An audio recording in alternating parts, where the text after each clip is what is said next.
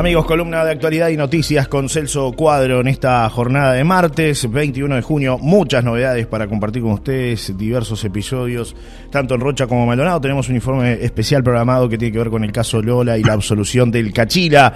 Ángel Moreira, Celso, bienvenido, buen día. Gracias por estar en contacto con nosotros. Es un placer recibirte. Hola, Johnny. Hola Johnny, ¿qué tal? Saludos para todos. Buen día, buen día. Acá estamos desde el estudio B en Maldonado, en nuestra segunda central de noticias por acá.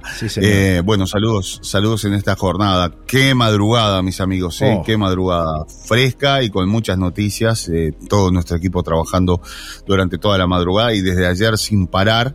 Tenemos mucha información, así que bueno, señora, señor, eh, suba el volumen de la radio, acá estamos y bueno, tenemos todo para, para, bueno, ponerlo al tanto de todas las noticias, todas las novedades, de todo lo que ha pasado en las últimas horas, fundamentalmente en la región, Maldonado y Rocha o Roche y Maldonado, como más le guste. Ahí está. Ustedes son los locales, o sea que ustedes mandan, van primero, ¿no? Roche Maldonado. Roche Maldonado. Roche, Maldonado. Roche Maldonado. Johnny, usted como es el director de, de, la orquesta acá, usted es el que manda. El que dirige. El tema que usted, el tema que usted ponga sobre la mesa, este, me, me convoca y, y arrancamos, ¿no? Bueno, no, hay problema. Comenzamos hablando de una situación, Celso, que se generó anoche, a última hora, recibían el llamado de un incendio y homicidio en la zona de San Carlos. ¿Está catalogado así, Celso?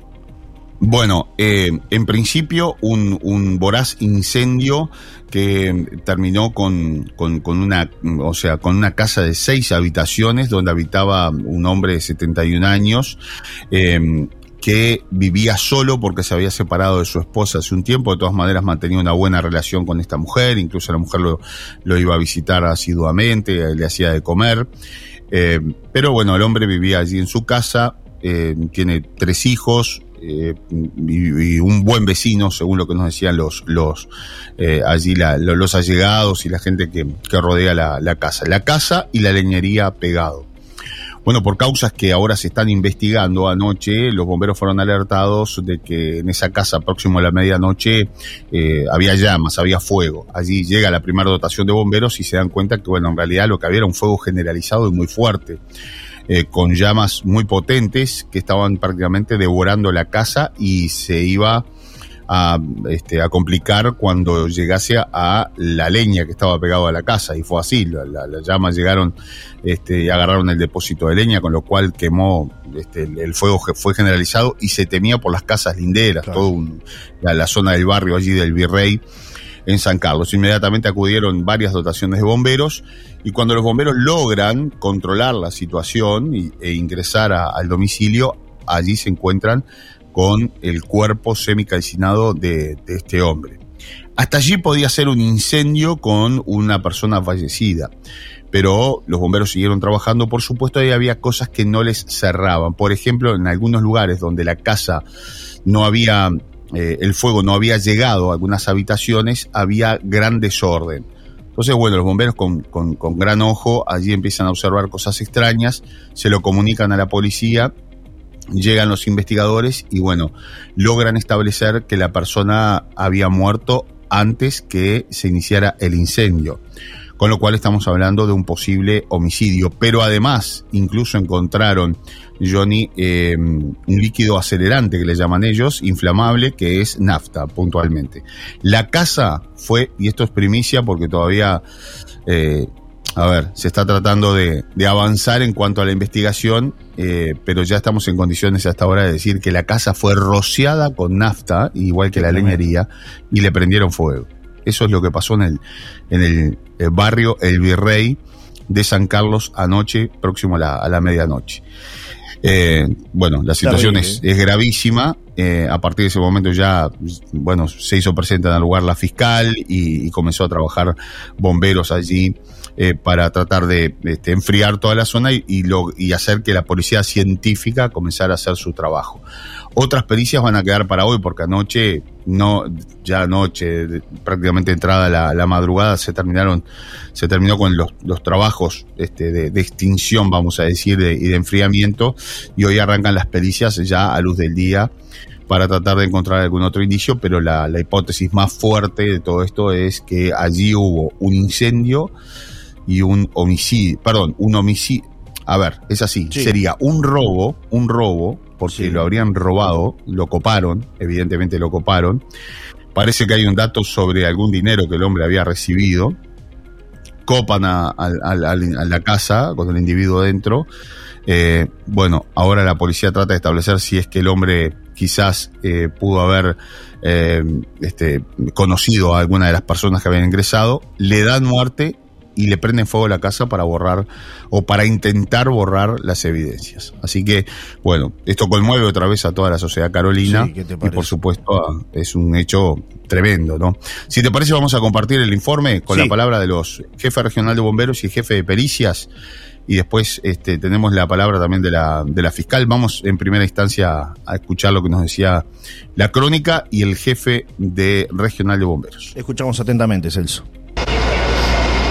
Ocurrió próximo a la medianoche en el barrio El Virrey de San Carlos. Aquí los bomberos fueron alertados de que en el lugar había tomado fuego una casa donde además funciona una leñería. El fuego se, se propagó hacia una leñería que estaba pegado a la finca. Estamos hablando de una superficie de más o menos 90 o 100 metros cuadrados de lo que es la casa de familia, con una propagación a estivas de leña en gran cantidad que estaba al lindero de la casa, que era propiedad de, la persona, ¿no?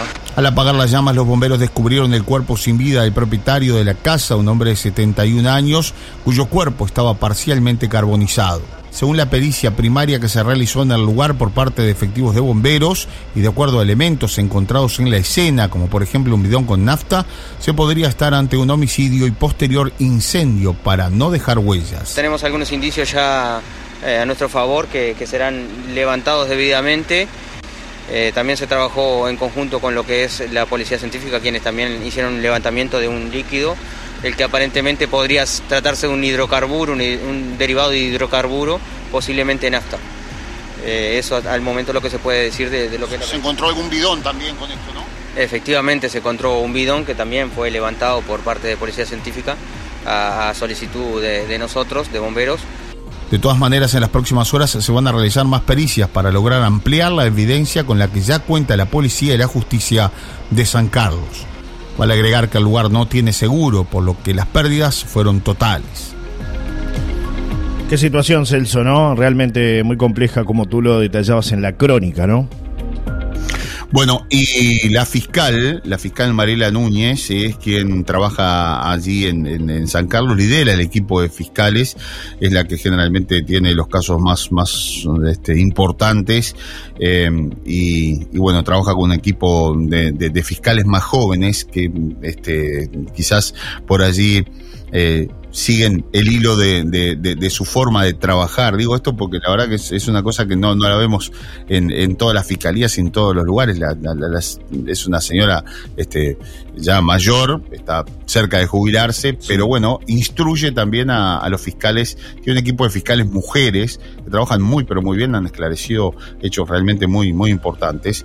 Y bueno, es, esas esta fiscal es la que también tiene ese olfato de, investigadora que, la llevó a pedir algunas pericias especiales porque ya observaba anoche en la escena que allí ocurrió algo más que un incendio. Vamos a escuchar a Mariela Núñez que nos hablaba de esta manera.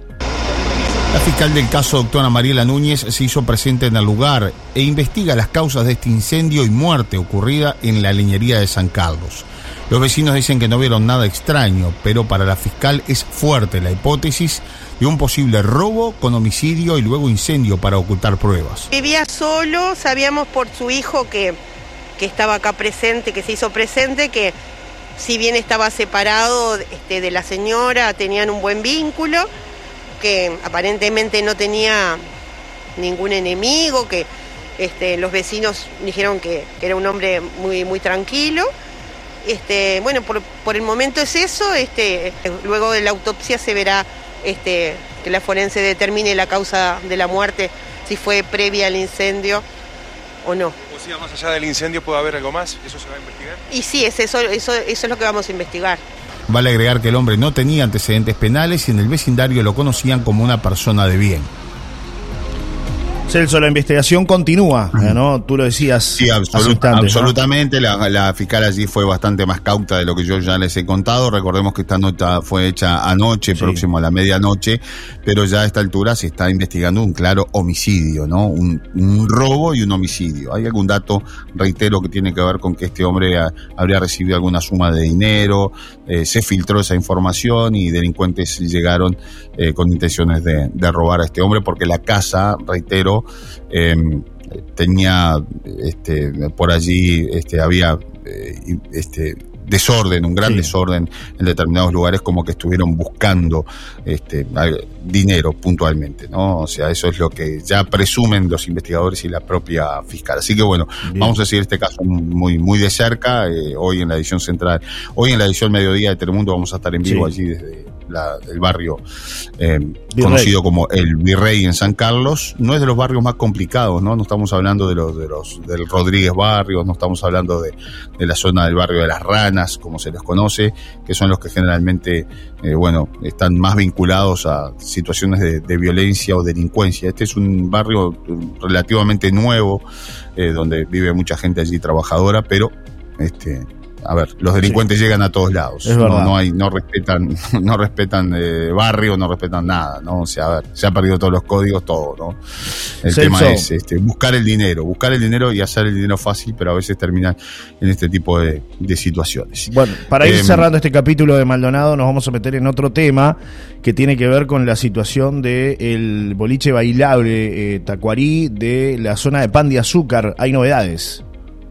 Ayer hablábamos sobre el incendio que prácticamente dejó reducido a escombros al viejo Tacuarí, un boliche de mucha historia, en las afueras de, ubicado allí en, los accesos a Pan de Azúcar, eh, rumbo a lo, que, a lo que es el kilómetro 110, se le conoce como el kilómetro 110. Bueno, ustedes saben, el, sábado de noche hubo una fiesta, como todos los fines de semana, una concurrencia muy, muy importante, y allí se generó alguna, que es lo que la policía está investigando ahora, ahora alguna discusión entre el dueño, uno de los dueños del, boliche y una mujer. Eh, ha trascendido en las últimas horas que esa mujer habría amenazado al dueño del boliche manifestándole, no sabes con quién te metiste, eh, esta me la vas a pagar. Y, o casualidad, 24 horas después el boliche Em, que según los propios dueños no tenía energía eléctrica porque se la cortaban para justamente evitar algún tipo de circunstancias de estas características, eh, pero que no tampoco tenía sereno, no tenía alarma y está bastante, eh, vamos a decir, eh, lejos de lo que es la parte mayor, claro, de la, de la parte urbana, prácticamente regalado en la madrugada, ese sería el término, clarísimo bueno, tomó fuego, tomó fuego de una forma muy violenta también. Cuando llegan los bomberos, observan que eh, muy raro, porque desde que los llaman eh, hasta que llegan, ellos inmediatamente, el oficial a cargo se da cuenta de que allí algo había sucedido porque no quedaba casi nada en cuestión de minutos. O sea que hubo también allí la participación de un elemento acelerante, como le llaman ellos, ¿no? Ayer se hicieron las pericias, ayer dábamos cuenta de que Bomberos estaba haciendo las pericias en la local durante toda la jornada y bueno, el informe primario enviado a la fiscal da cuenta de que allí eh, efectivamente estuvo la mano del hombre, la mano de, personas ajenas al lugar que le prendieron fuego, claramente. Esto lo, estoy traduciendo antes de escuchar al oficial de bomberos, que es el encargado de pericias, porque ustedes van a escuchar algunos temas, algunos datos técnicos. Eh, por allí términos, términos técnicos exactamente que a veces no quedan muy claros. Pero lo cierto es que es investigado como eh, un incendio intencional. Vamos a escuchar al jefe de bomberos eh, de pericias, de, que es el jefe de bomberos de San Carlos, Willis Bowie, que nos da justamente los detalles de, este, de esta investigación. Como lo adelantara Telemundo, el incendio en el local bailable Tacuarí, ubicado en las afueras de Pan de Azúcar, fue intencional y originado con un líquido inflamable, posiblemente nafta. Así se desprende del informe de pericias realizadas por bomberos en el lugar. Lo que más fuerte se trabaja es la intencionalidad. Eh, como mencionaba hoy en horas de la tarde, no podemos descartar la posibilidad de que haya habido alguna falla eléctrica, pero esto es casi nulo, dado que no se encontraron indicios eh, suficientes que hicieran suponer que hubiera ocurrido un factor eléctrico y que generara eh, la combustión. ¿Se encontró algún líquido inflamable allí también? No, no, no. ¿Algún otro indicio? Debido al tipo de construcción que era estilo un deck, no se puede identificar, no se puede hacer un levantamiento de este tipo porque se consume de forma completa. Pero por la violencia de las llamas y demás, algo pudo haber propinado todo eso. Sí, sí, sí, eh, del lugar de la zona de, de punto de origen que, se localizó, la zona de origen, eh, no se identificó una fuente de calor eficaz o capaz de, generar este incendio, entonces por eso nos inclinamos mucho más por, por lo que es la, causa eh, antropológica la fuente de energía aportada por una persona. En relación a esto, la policía analiza también audios que han circulado, así como testigos que dicen haber presenciado una discusión con amenazas el sábado por la noche entre uno de los propietarios del lugar y una mujer asidua concurrente al boliche. Por el momento no hay personas detenidas por este hecho y se continúa investigando. Celso, seguimos hablando de incendios. Anoche una situación muy compleja que se vivió en la zona de Aguas Dulces, donde dos cabañas, este, bueno, fueron totalmente destruidas. No hubo víctimas, indica el detalle, y el fuego fue extinguido en la madrugada de este martes, este, según los primeros datos que, que recibimos sobre este episodio, ¿no?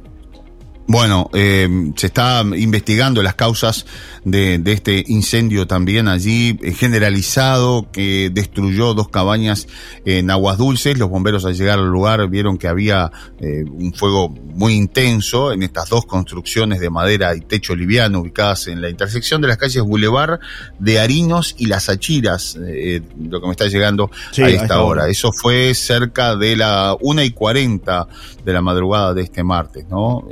Y bueno, la- las casas este, estaban, este, por lo menos allí, en, en ese momento de llegar los bomberos no había, no había nadie Sí. eh, en la zona, o sea, estaban deshabitadas. Y, y bueno, se intenta establecer ahora qué fue lo que sucedió. Está todo muy raro, ¿no? Sí. Este, a ver, es- este tipo de cosas a veces de las casas como que se prenden fuego de así, así por así. de la nada Mm, es raro, llama me la atención, ¿no? me, me cabe, me, me trae dudas, ¿no? Claro. Este, no, no, no me queda claro y tampoco a los bomberos. Conozco el, el trabajo de bomberos. Ellos, este, saben que bueno, eh, eh, a ver, a veces, eh, much- muchas veces la causa de un incendio tiene que ver con una estufa, con un elemento, este, de, para calefaccionar con estas noches muy frías que se dejan encendidos y bueno, a veces por una fatalidad toma fuego a algún elemento de la casa y después se termina prendiendo fuego toda la casa. Pero estas casas que a veces están deshabitadas, la mayoría de las veces casas que son utilizadas en temporada de, de verano que, o que sus propietarios están este, quizás en otro departamento o en el exterior y toman fuego. Muchas veces es porque la visitan los delincuentes, ¿no? Claro. Este, porque las roban y porque allí intentan calefaccionarse y prenden fuego igual arriba de una mesa, Sí, sí, no un montón de nada. diarios. Eso, Claro. esa- eso es la. eh, muchas veces no se dice, pero eso es lo que pasa realmente, ¿no? O sea, le- le- los delincuentes eh, transitan en horas de la madrugada, buscan este tipo de casas así para robarlas. Muchas veces intentan también eh, borrar las, las evidencias, no dejar rastros y ¿qué hacen? Prenden fuego. Lamentablemente, no solamente el robo para la persona, Sino el daño los tremendo, elementos, ¿no? sino Claro. que el daño tremendo que le lo dejan sin casa, ¿no? Sí, sí, sí, Eh, totalmente. bueno, y no es la primera vez que sucede en este tipo de balnearios, ¿no? Ya hemos hablado muchas veces. Y por lo general, viviendas que están- Pedrera, que están muy solas. Sebastián. Claro, viviendas que están solas, ¿no? Nos tocó cuando fuimos a Aguas Dulces a hacer la cobertura, Celso, que lo hablábamos contigo, eh, realmente este, muchas viviendas deshabitadas en, un lugar donde, bueno, este, prácticamente no, no hay patrullaje, este, entonces, bueno, eso hace que sea realmente un sendero libre para los delincuentes, ¿no? Es un poco así. En La Paloma ya vemos cada vez menos patrullaje y menos presencia policial, imagínate en otros balnearios, Claro, ¿no? claro. Eh, este, porque es así. No sé qué es lo que ha pasado últimamente, pero la verdad ya no se ve la republicana como se veía, ya no, no, no hay puestos de control, ya no, no, no, allí de noche es tierra de nadie. Claro. En La Paloma y en muchos balnearios de la costa rochense, mucho más todavía en esos lugares apartados, eh, llenos de bosque, donde, muy cerca del mar, donde cuando llegan los bomberos no queda absolutamente nada, ¿no? Antes Bueno, de irnos a la pausa, un mensaje de un oyente dice, buenos días amigos, sobre el tema justicia deja mucho que desear, varias causas con fallas muy groseras, de las cuales por supuesto le van a hacer juicio al Estado que paga el contribuyente con sus impuestos. Deberían hacerse cargo, dice Hugo, ¿no? De 61-9 que participa. La dejamos por ahí porque a la vuelta de la pausa venimos para hablar del caso Lola y de la absolución de Ángel Moreira, el Cachila, Celso. Sí, señor, hacemos la breve pausa y seguimos eh, transitando la mañana en una nueva mañana. ¿Qué pasa cuando llega el aguinaldo? Festejás.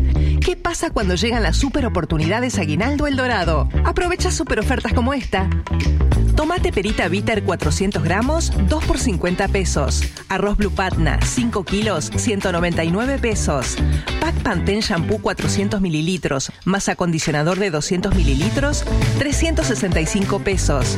Jabón líquido Nevex para diluir 500 mililitros, más botella Rin de 3 litros, 329 pesos. Del 1 al 22 de junio, super oportunidades Aguinaldo El Dorado. Venite, El Dorado, siempre cerca. Y para hacer rendir tu aguinaldo, mucho más.